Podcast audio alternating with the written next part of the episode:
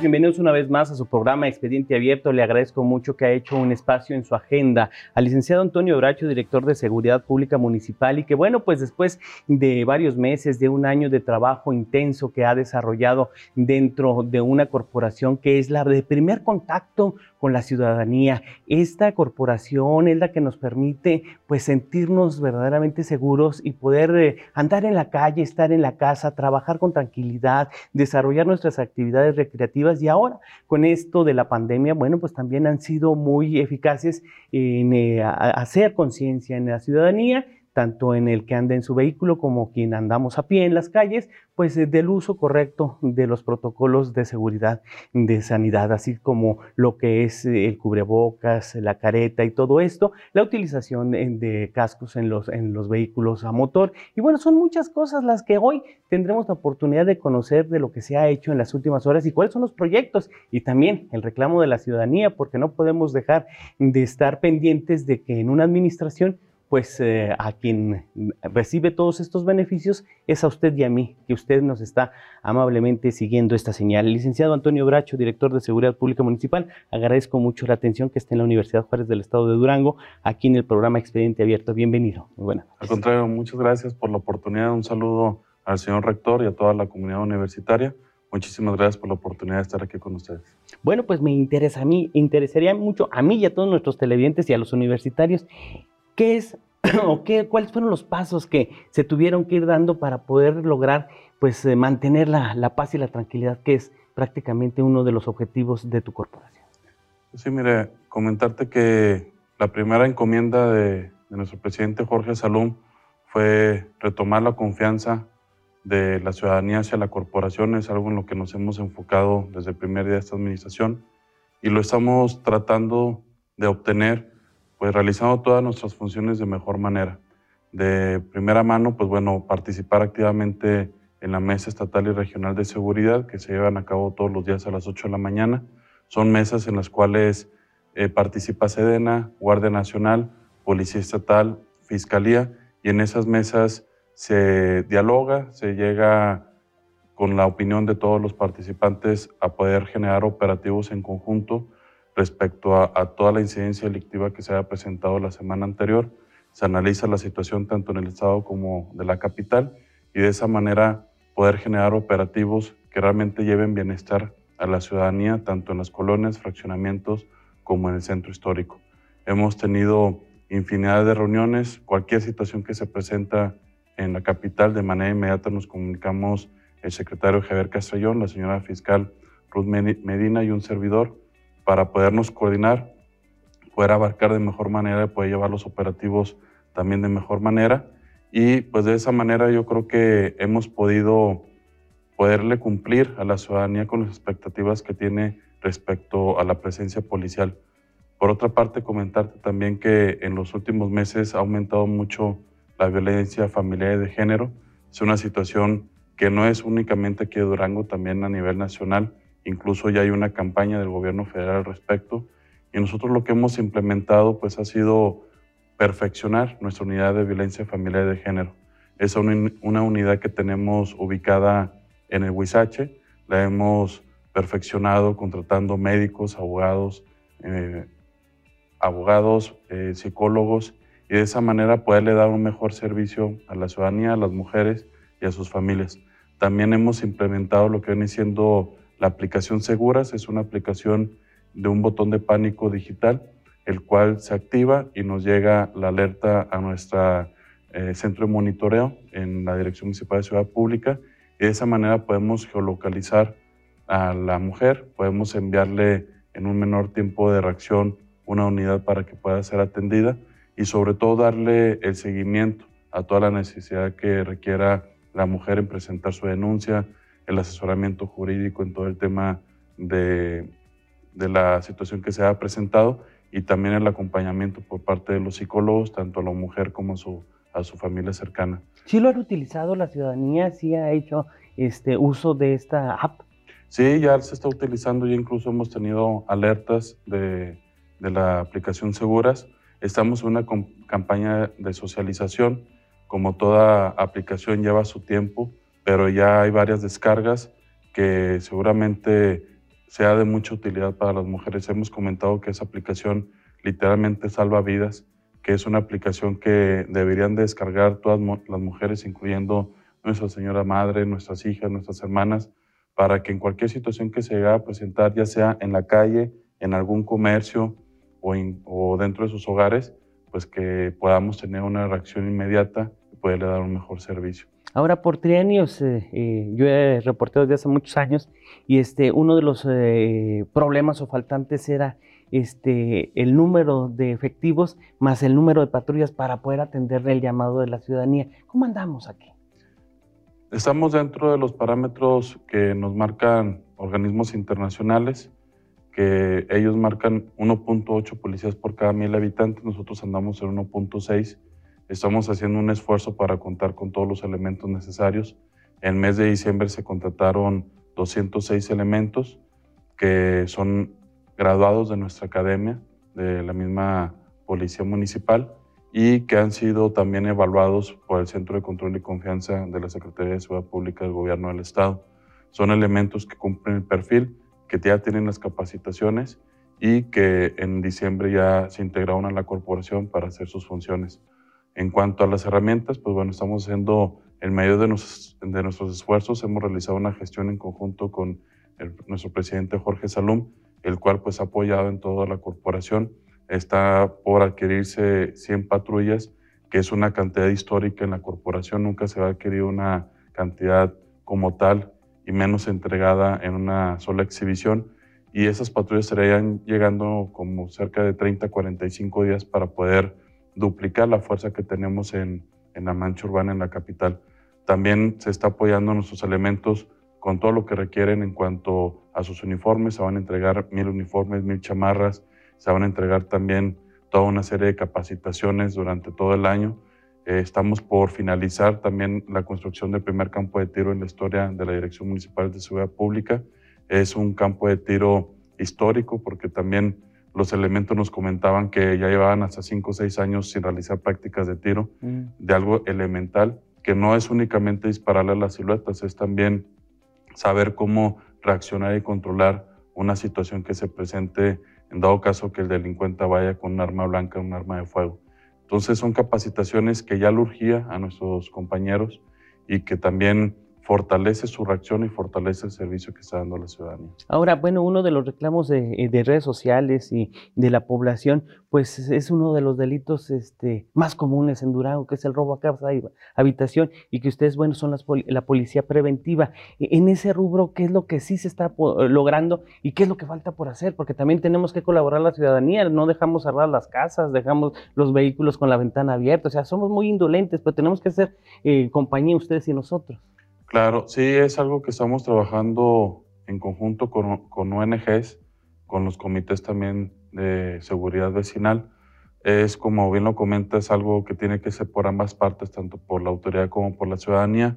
Hay muchas cosas que podemos hacer desde casa para poder prevenir los accidentes o los delitos en nuestros hogares o en, en nuestros vehículos.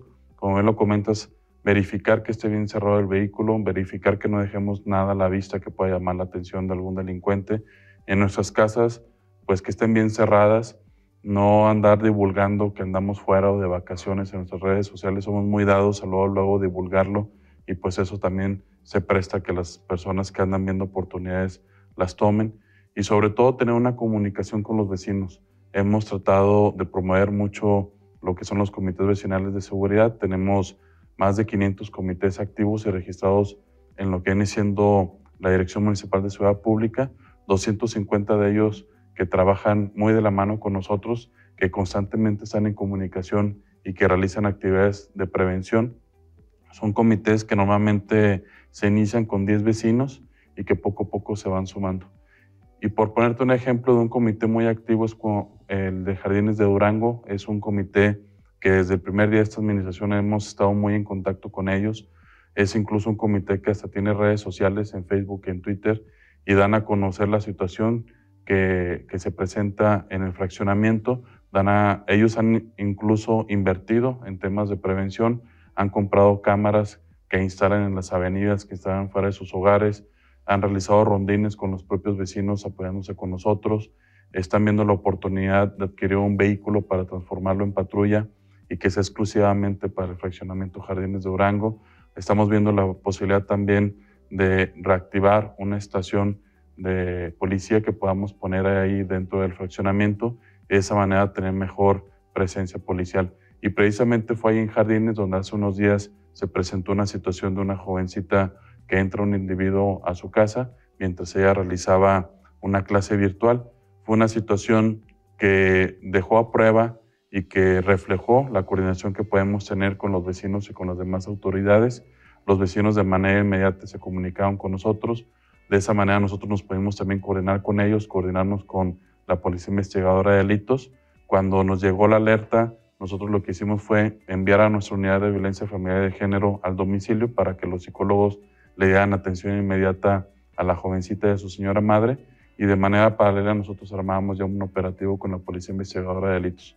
Fue a escasos 25 o 30 minutos cuando se logró detectar el vehículo robado y con la coordinación que tenemos ahorita también con la señora fiscales que ya se tiene identificadas a las personas, ya eh, la señora fiscal ayer salió a comentar que ya se tienen identificados probablemente unas detenciones y nosotros estaremos coadyuvando en todo lo que nos corresponde por parte de la Policía Municipal para poder mejorar ese servicio que podemos echar a andar. Entonces es un trabajo que debemos echar a andar en conjunto, sociedad y gobierno, y considero que es la única manera de poder realmente eficientar nuestro servicio y lograr mantener un Durango seguro como ese que todos deseamos. Ahora, ¿cómo entra a trabajar este, la Guardia Nacional? Porque ahora los vemos muy de la mano con ustedes en operativos, en, algunas movilizaciones, yendo a los eh, centros recreativos los fines de semana. ¿Cómo está esta coordinación? Sí, la Guardia Nacional prácticamente también tiene escaso un año de haberse conformado legalmente. Prácticamente iniciamos tanto la administración como los trabajos de la Guardia Nacional eh, de la mano. Ellos vienen a realizar actividades que normalmente no realizaba Sedena. Sedena estábamos acostumbrados a que nada más eran reactivos y la Guardia Nacional están realizando unas funciones preventivas. Entonces ellos son de mucho apoyo con nosotros porque nos acompañan a los operativos tanto en el centro histórico como en los fraccionamientos. Incluso ahorita con el tema de la pandemia también nos están acompañando a los parajes turísticos, a las presas para poder realizar operativos en conjunto y exhortar a la ciudadanía que se mantenga en casa. Son eh, elementos de la Guardia Nacional en los cuales se montan operativos pie-tierra, vamos caminando literalmente por las calles, van elementos de la Guardia Nacional, elementos nuestros, y van platicando con la gente, se detienen en los comercios, ellos platican con unas personas, nosotros con otros, vemos el sentir de la ciudadanía, platicamos con los ciudadanos para ver qué es lo que ellos detectan, qué es lo que ven mal, si es que ven algunos sospechosos que estén deambulando por el fraccionamiento de la colonia. Entonces, de esa manera también nosotros podemos mejorar el servicio que damos han sido de mucho apoyo la realidad de la Guardia Nacional. Estamos muy bien coordinados. Cualquier situación que se presenta, nos comunicamos inmediatamente el coronel Moreno y un servidor para poder dar el mejor servicio a la ciudadanía. Bueno, este, otro de los puntos interesantes es que durante varias administraciones eh, se luchó mucho por tener el famoso Simón, que eran las cámaras, pero que eran manejadas por el municipio, después fueron otorgadas al C5 y como que a ustedes los desarmaron, ya no pueden ver o, el acceso no ha sido este, fácil.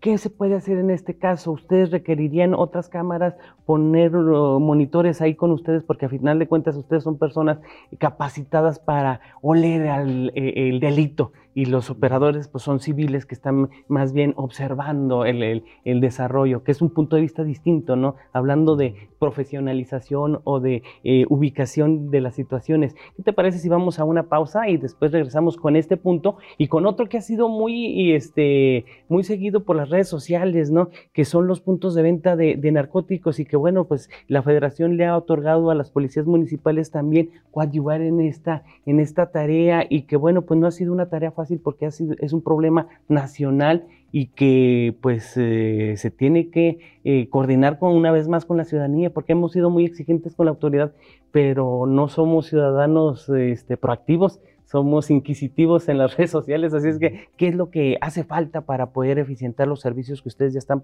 prestando? En un tiempo fue muy eficiente el famoso Simón, ahora ya lo tienen estas cámaras el C5. Eh, ¿Hay coordinación? ¿Qué les falta? ¿Qué eh, lo utilizan? ¿No? ¿Qué es lo que hay que hacer? para que nos estén viendo y que todos tengamos, tengamos mejor seguridad.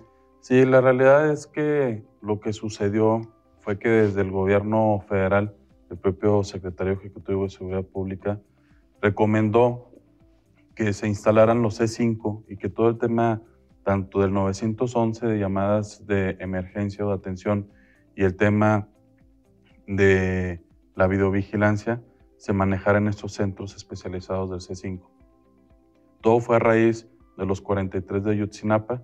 En aquel entonces detonó y realmente pues dejó ver las necesidades que tenían las corporaciones policiales y por eso fue que se tomó la decisión desde el gobierno federal a instalar centros de control donde estuviéramos todas las corporaciones coordinadas. Si bien antes se manejaba que el municipio eh, tuviera ciertas cámaras, tanto en las avenidas principales como en algunos lugares como el Congreso, el Palacio Municipal, la oficina del señor gobernador, pues sí, ya todo se trasladó al C5, pero no es darle todo el poder al C5, la realidad es que es un lugar coordinado donde estamos todas las corporaciones, que además tiene una infraestructura extraordinaria, tiene un gasto de mantenimiento muy alto que para el municipio sería prácticamente imposible.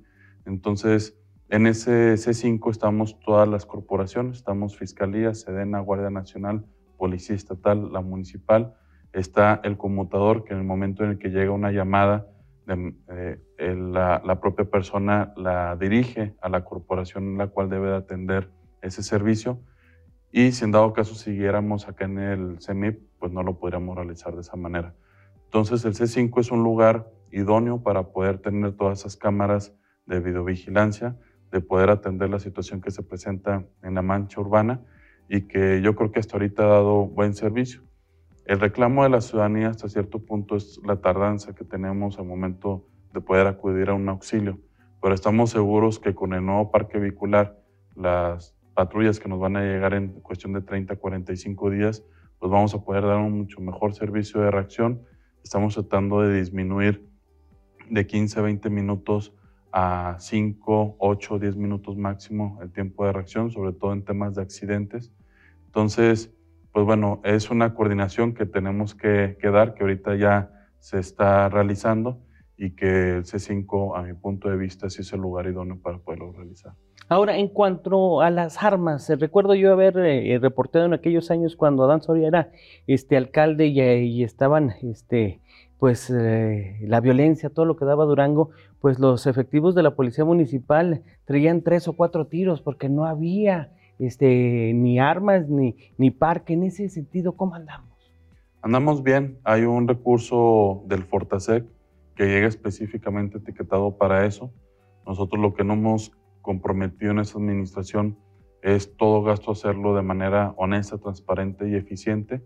Por eso es que las prácticas de tiro, por ejemplo, se van a poder realizar durante esta administración porque llega un recurso especificado para el parque, como bien comentas, como las municiones, y una parte de las municiones va para el stock que tenemos en nuestro banco de armas y otra parte va para la academia, para todas las capacitaciones en el campo de tiro que vamos a tener. Tenemos armamento suficiente, tanto arma corta como arma larga, y municiones también suficientes. Lo bueno es que ahorita en estos momentos pues no estamos viviendo como en, en el 2008, 2009. Sí, que fue Entonces, mientras menos las utilicemos, pues mejor, pero sí tenemos el stock suficiente y las tenemos en buenas condiciones para que en dado caso si se llega a utilizar, pues que realmente estén al servicio en ese momento. Ahora, ¿cómo se está combatiendo el narcomenudeo? Porque bueno, ese es uno de los reclamos eh, de la ciudadanía en redes sociales y en los cafés, ¿no? Platica uno algo, no, fíjense, ¿qué pasa ahí? Bueno, es un tema que lo estamos manejando coordinadamente en la mesa estatal, sobre todo. Es un tema muy sentido para el señor gobernador y para nuestro presidente municipal, Jorge Salum. Nosotros dentro de la corporación lo que manejamos es la prevención más que todo y por parte de la subdirección de vinculación social es que manejamos una serie de talleres y conferencias, tenemos el acercamiento con escuelas, con los comités vecinales de seguridad, vamos a, a los fraccionamientos, a las colonias, les llevamos toda una serie de pláticas de conciencia donde podamos manejar esa situación del tema del consumo. También cuando se llegan a detectar menores de edad o incluso padres de familia que están en, en, consumo de, de, narcóticos, pues los canalizamos a las instituciones para que se les pueda dar algún apoyo. En temas de las detenciones y el combate frontal al narcomenudeo, lo estamos realizando en conjunto con CDN y con la Guardia Nacional. Los operativos se llevan a cabo y salen de la Mesa Estatal de Seguridad. Ahí es donde se realiza la, la idea y cuál es el operativo que se va a montar y nosotros coadyuvamos dentro de lo que nos corresponde. ¿Ya aumentó el consumo ahora con la pandemia, con la, este, el hacinamiento de los duranguenses? Pues bueno, sí, hemos estado en algunas mesas eh, junto con el Instituto de Salud Mental y lo que viene siendo la Dirección de Salud. Sí ha aumentado el tema de consumo no solo de narcóticos, también de alcohol. Por eso es que en algunos casos se llegó a comentar la posibilidad de una ley seca. Al final se decidió manejar nada más la reducción de horarios, pero sí ha, habido un aumento y tan es así que también la violencia familiar y la violencia de género se vio afectada, afectada en ese lugar. Bueno, por otro lado, este, ahora el municipio no solamente es la ciudad, porque a veces nos olvidamos de que pues hay una gran extensión de, de, tierra que también es Durango capital y que son los poblados, las comunidades. Allá cómo se les está atendiendo.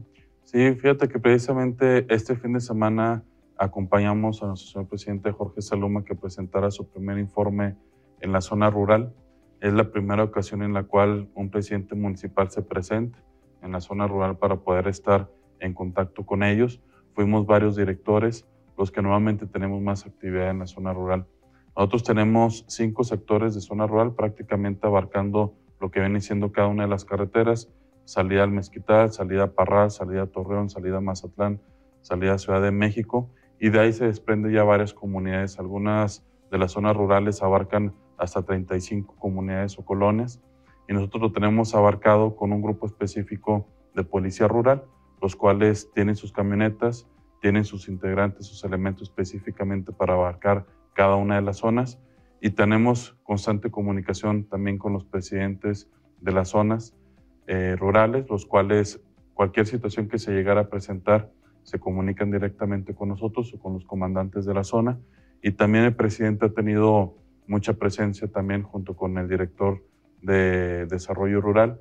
Entonces, lo que viene siendo nuestro director Valente Palomares, pues también él pues viene siendo como un filtro o un comunicador con nosotros de cualquier situación que ellos detectan en la zona rural, nos lo hacen saber para poderlo atacar de manera integral junto con el presidente municipal y todas las demás direcciones. Y ahora en estos cuatro meses y que bueno, va a ser ya casi permanente lo que es la presencia del COVID, la pandemia, ¿qué tanta tuvieron que adaptarse a esta nueva normalidad y qué tanto se enfermaron sus agentes? Porque al final de cuentas son el de primer contacto con la población. Sí, la verdad es que hemos tenido mucha actividad, eh, algo que incluso sorprendió a la ciudadanía y a analistas y a otros políticos, actores políticos, de ver cómo el policía se integró a estos trabajos de prevención. Desde el mes de marzo en que el señor gobernador y nuestro presidente Jorge Salum dieron a conocer unas medidas extraordinarias que se tenían que tomar por parte de la ciudadanía en una rueda de prensa, fue que nosotros al día siguiente de manera inmediata tomamos cartas en el asunto, se, montaron operativos viales en los cuales vigilábamos que no fueran más de tres personas en el vehículo y que todos portaran cubrebocas, se montaron operativos de perifoneo en zonas comerciales, en fraccionamientos, en colonias.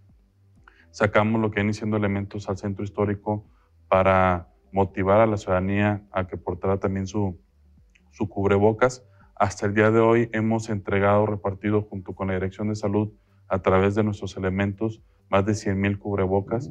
Hemos también entregado más de 10 mil infracciones de cortesía, que fue una medida que nosotros consideramos la idónea para el momento en el cual estamos viviendo yo creo que medidas coercitivas como es eh, una multa o una detención, pues no era eh, correcto en ese momento por el cual estamos pasando nosotros. Entonces, el poder levantar una acta administrativa, pero de cortesía, en la cual nada más era como educativa, llamada de atención, si decir, tú sabes que necesitas portar tu cubrebocas, por lo tanto te levanto un acta de infracción con tus datos y nosotros también llevamos una relación de las personas que no lo iban cumpliendo. Hemos realizado infinidad de operativos también junto con cámaras empresariales. Por ejemplo, hemos repartido más de 3.400 alimentos en zonas vulnerables. nosotros por parte de la Subdirección de Vinculación Social lográbamos obtener los insumos y la Canirac, por medio de sus restaurantes afiliados, preparaban los alimentos y cada día repartíamos 100 alimentos en comunidades vulnerables. Hemos realizado el traslado de más de 1.600 médicos, enfermeras, técnicos, trabajadores del sector salud. Son traslados seguros, efectivos. Vamos por ellos a su casa, los llevamos al hospital y los regresamos del hospital a su casa de manera segura, gratuita, en las propias patrullas de nuestros policías. Y pues la realidad es que hemos tomado también al interior todas las medidas que se requieren. Se les portó de todo lo necesario a nuestros elementos, tanto el uso de cubrebocas, gel antibacterial. Se tomaron medidas como mandar a 120 trabajadores vulnerables a trabajar desde su casa. Se montaron arcos sanitizantes para nuestras patrullas y pues ha demostrado que se han tomado las medidas necesarias. Tan es así que a la fecha únicamente tenemos un historial de seis personas eh, activas, que en su momento ya ahorita la mayoría ya regresaron a sus labores, pero que se llegaron a enfermar o a contagiar seis elementos, la mayoría administrativos, eh, lo que viene siendo policía vial y policía preventiva, la mayoría de nuestros elementos están sanos, sin problemas de contagio. Y son medidas que llegaron para quedarse, que yo creo que sí va a ser necesario seguirlas eh, realizando a lo largo de estos meses, incluso ya cuando llegue la vacuna, de todos modos considerarlo. Ahora, este, pues he hecho algunos rondines por las noches eh, como, como periodista y encontré, por ejemplo, en lo que comúnmente o popularmente se le conoce como el mercadito, que es Central Norte, que pues eh, es de, los centros de detención más eh, taquilleros en los fines de semana y muchos de los detenidos pues no traen cubrebocas y, y, las instalaciones son pequeñas. ¿Qué están haciendo para evitar ese contacto? Porque sí, sí me tocó ver pues de que llegaban 13 en un, hace tres fines de semana, como 13 jovencitos y todos en el mismo lugar, más los que ya estaban de clientes, más los que estaban agarrando por otros lados. ¿Qué hay que hacer ahí? Porque pues eh, eh, se exponen, aunque ya se andaban exponiendo, por algo están ahí. Pero ustedes como autoridad, ¿qué están haciendo para ese tipo de cosas? Sí, estamos coordinándonos con la Comisión Estatal de Derechos Humanos. Hoy yo tuve una visita a nuestras instalaciones en las cuatro estaciones, tanto la norte, la sur, la oriente y la central. Ellos estuvieron vigilando tanto la situación de cómo se les daba el ingreso a los detenidos como también las instalaciones, sobre todo ahorita en el tema del COVID, de cómo poderlo manejar de manera que no se fuera a propagar el virus y una, un contagio masivo en nuestras instalaciones. Lo que se llegó fue a tener un filtro en el momento de la llegada, el tapete sanitizante, el cubrebocas, el gel antibacterial, se le dota, aunque ellos no traigan cubrebocas, se les dota uno al momento de llegar. Se han estado rehabilitando las celdas para tenerlas todas de manera que se puedan utilizar, porque cuando recién llegamos a la administración había algunas celdas que estaban inservibles. Lo que hicimos nosotros fue rehabilitarlas todas y poderlas distribuir a las personas cuando vayan llegando.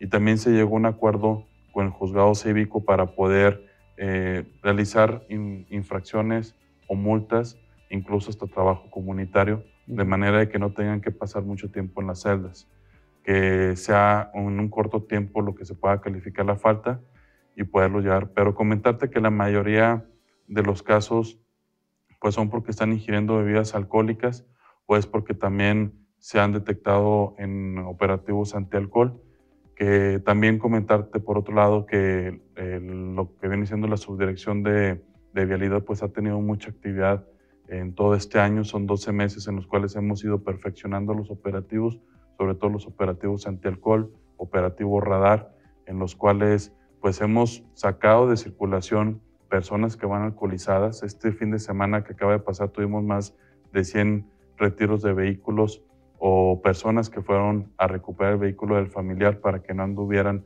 circulando en nuestras avenidas. Y de esa manera estamos tratando de tener avenidas seguras para nuestros, nuestros familiares. También operativo radar, donde tratamos de reducir la, el exceso de velocidad. Estamos haciendo también un trabajo muy fuerte en tema de señalización vertical y horizontal. Bueno, ¿cuáles son los retos? ¿Qué es lo que sigue? ¿Cuáles son las proyecciones? Porque pues hay que seguirle echando ganas.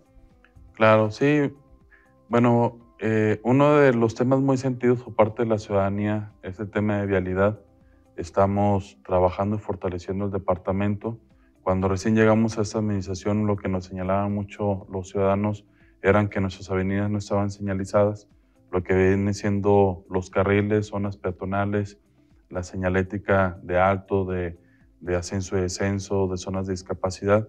Entonces hemos fortalecido el Departamento Interno de Ingeniería Vial, lo hemos fortalecido tanto contratando técnicos como las herramientas que se requieren. En el tema, por ejemplo, de señalética, se compraron dos máquinas de pintura termoplástica, que es una pintura muy distinta a la que se venía aplicando normalmente en administraciones pasadas. Nunca en la historia también de seguridad pública se había contado con este, estos insumos de pintura termoplástica.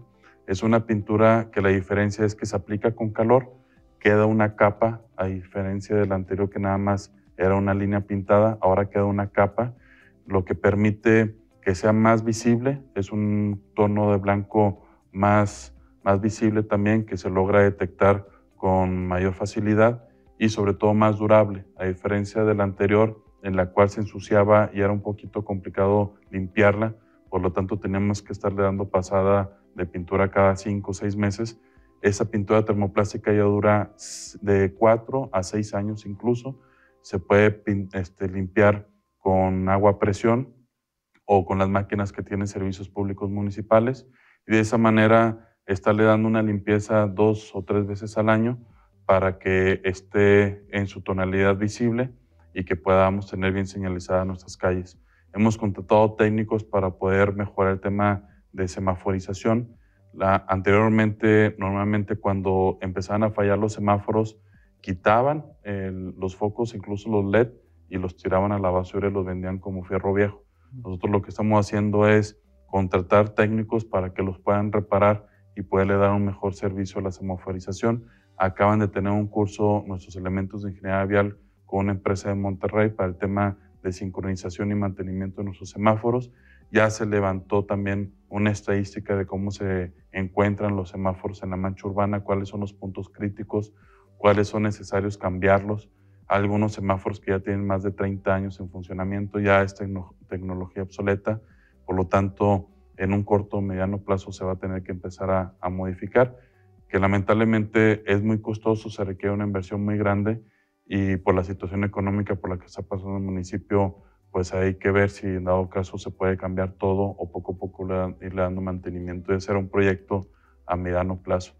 Pero eh, sí es un departamento de ingeniería vial y vialidad en conjunto que era muy sentido por la ciudadanía. Entonces lo que sí en ese departamento pues es consolidar lo que traemos de proyectos de señalética horizontal y vertical. Queremos entregar al término de esta administración una ciudad completamente señalizada, porque también previene accidentes. Muchos de los accidentes que tenemos aquí en la capital es por invasión de carril y al momento de llegar nuestro departamento de accidentes, pues comentan los ciudadanos pues que ni siquiera sabían cuál era el carril porque no estaba señalizado. Entonces el compromiso de nuestro presidente Jorge Salome es poder entregar una ciudad bien señalizada, con buena semaforización y sobre todo que estén bien marcadas nuestras, nuestros carriles y nuestras zonas peatonales. En tema de prevención, pues consolidar también el tema de la capacitación de nuestros elementos. Tenemos toda una agenda de capacitaciones en muchos temas, en muchos rubros, tanto la impartición de justicia con paridad de género, el tema de primer respondiente, cadena de custodia, el que incluso, como sepan, el llenado del informe policial homologado, que ya viene a partir de este año, de marzo del 2020, es una obligación por parte del policía eh, llenar todo el informe policial homologado, el cual sube a un sistema, una plataforma a nivel nacional y de esa manera poder detectar si están haciendo arbitrariedades en las detenciones, si está ah, haciendo levantones como normalmente anteriormente en muchos años se hace por parte incluso de los propios elementos policiales y de esa manera poder dar un mejor servicio. Estamos con capacitación en todos los rubros qué es lo que queremos apostarle, lo que queremos dejar huella, poder dejar una policía bien capacitada que se pueda ver reflejada hasta en el trato que se le da a la ciudadanía en el momento de que te levantan una infracción, en el momento en que te llegan a detener, pues que el elemento sepa cómo comportarse, sepa cómo dirigirse al ciudadano y que realmente dé un buen servicio. En el tema del acercamiento con, con, con la ciudadanía, pues lo que toca en los próximos años es consolidar los comités vecinales, poder tener una mejor cobertura prácticamente en todos los fraccionamientos y colonias, poderlos dotar también a ellos de lo necesario, que se conviertan en duplicadores para que lo que nosotros les llevemos de campañas de prevención, pues ellos también lo puedan duplicar con sus vecinos y podamos abarcar de una mejor manera toda la situación que está presentando en la ciudadanía. ¿Ha habido resistencia por parte de los eh, este, trabajadores de la corporación? Bueno, porque ellos vienen de varios terrenios, ¿no? De diferentes tipos de trabajar. Fíjate que la verdad es que nos hemos encontrado con elementos que están muy comprometidos con la corporación. La mayoría de ellos aman lo que hacen. Tenemos elementos de policía con más de 25, 30 años en su ejercicio policial. Estamos trabajando prácticamente con los jefes de área que ya venían de administraciones pasadas. Ha habido muy pocos cambios, únicamente los subdirectores que vienen siendo policía preventiva, vialidad, administrativo, pero en sí todas las demás áreas, que son más de 25 áreas en la Dirección Municipal de Seguridad Pública, venimos trabajando con los mismos jefes de las administraciones pasadas, con lo cual hemos hecho muy buen equipo y no ha habido necesidad de realizar cambios. Entonces la mayoría de los elementos aman lo que hacen, sí se va a realizar ya una depuración, necesitamos depurar elementos que no tienen acreditado o aprobado su examen de control de confianza, son elementos que venimos arrastrando de varias administraciones atrás de cerca de nueve años, porque pues tiene un costo político, tiene un costo social y muchos directores y presidentes municipales no quisieron cargar con ese costo, y, pero es necesario, es algo que incluso ya estamos obligados y tenemos una responsabilidad ante el secretario ejecutivo de Ciudad Pública Nacional, si en dado caso no, no se toman cartas en asunto, entonces ¿Qué sí universo se va a hacer estamos una hablando? Es, es poco, la realidad es que es cerca del 5 o 6% de los elementos los que en dado caso llegan a batallar con el tema de controles de confianza, pero ya es un tema platicado con el presidente y estamos haciendo o pro- programando una depuración de, de los elementos, pero la mayoría están eh, con la camisa bien puesta y dispuestos a trabajar por el bien de Durango.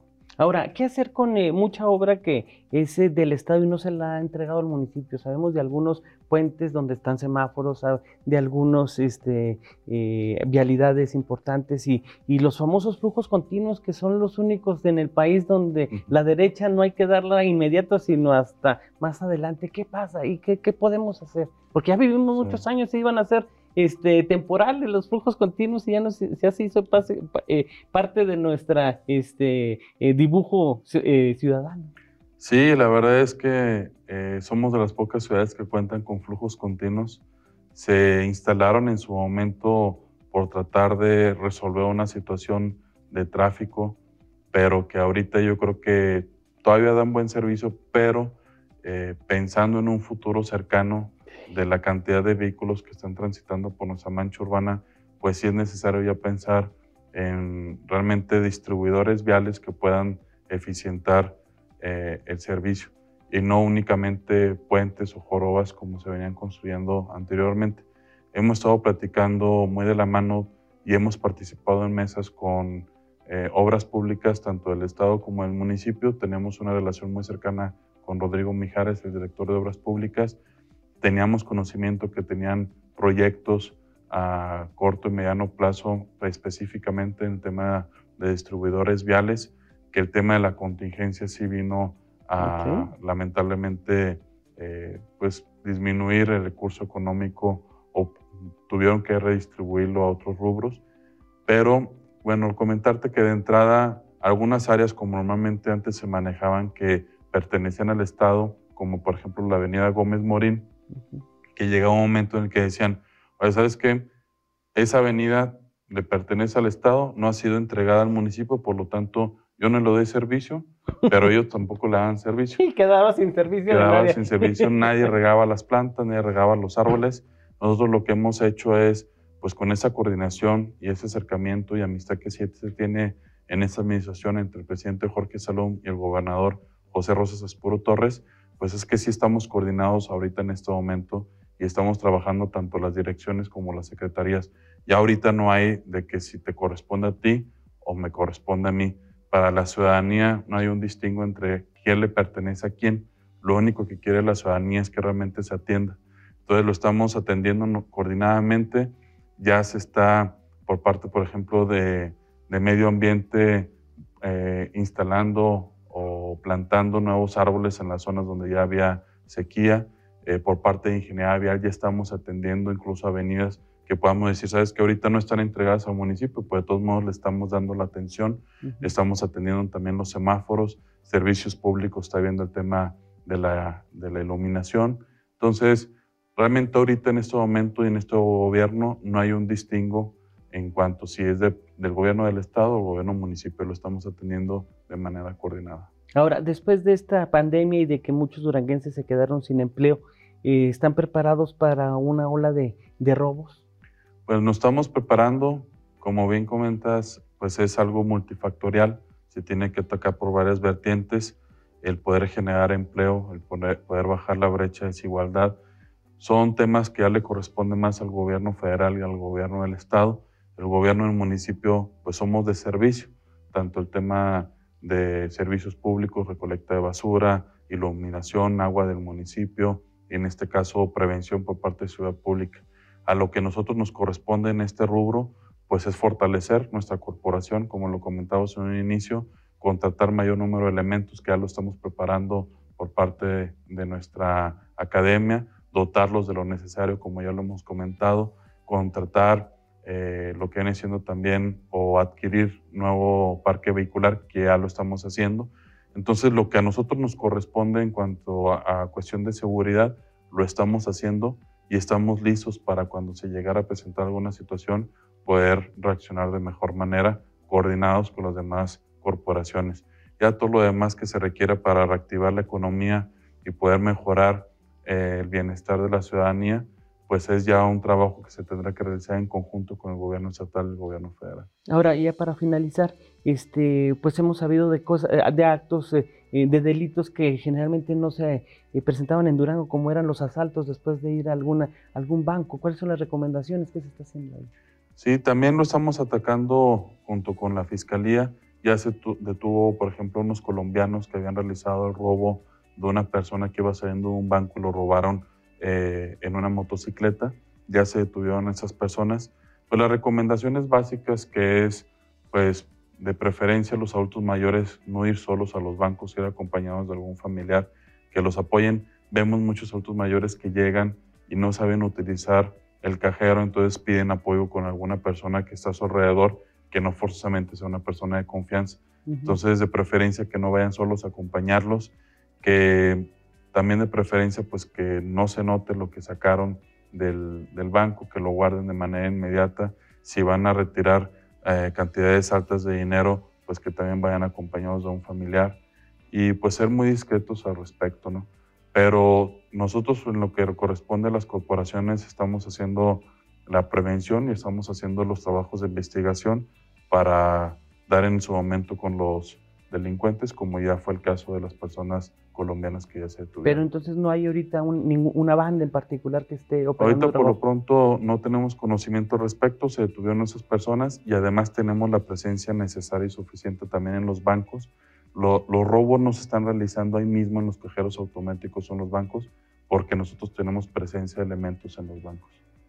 Señor, bueno, pues te agradezco mucho que hayas hecho eh, un espacio para estar con nosotros y con ustedes, amigos televidentes, aquí en Expediente Abierto. El licenciado Antonio Bracho es una persona eh, de puertas abiertas, así es que es accesible y empático con la ciudadanía y la invitación, como la hizo el alcalde, pues de que sus funcionarios estarán dispuestos a hablar directamente con la ciudadanía. No me resta nada más que agradecer eh, tu presencia y como a tu equipo de comunicación social que nos brinda la oportunidad de estar en este momento conversando con ustedes. Soy Ignacio Mendívil, yo me despido y lo espero hasta la próxima semana en punto de las ocho y media de la noche aquí por TV.